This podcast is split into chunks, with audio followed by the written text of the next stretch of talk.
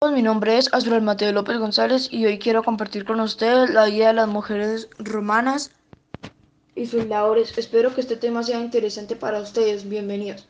Este es un nuevo episodio de CS Podcasts, siguiendo las huellas del tiempo.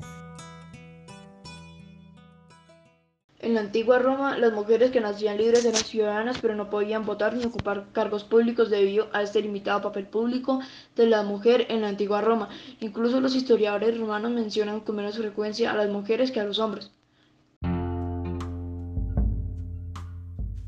La condición de ser mujer en Roma, la clase social en la que nacía una mujer romana determinaba su rol en la sociedad. Las mujeres constituían una clase aparte cuyos derechos variaron al igual que los de la ciudadanía a través del tiempo. Sabemos que en general, y fuera cual fuera su estatus, ellas nunca tuvieron la totalidad de los derechos. El lugar que ocupaban las mujeres en la sociedad romana constituía un caso especial. Ellas, independientemente de su riqueza o origen, no eran consideradas ciudadanas y siempre estaban tuteladas por un varón.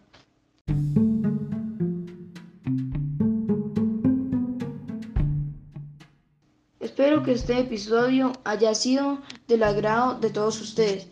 No olviden escuchar todos nuestros episodios en Podcast Pamplona. Muchas gracias.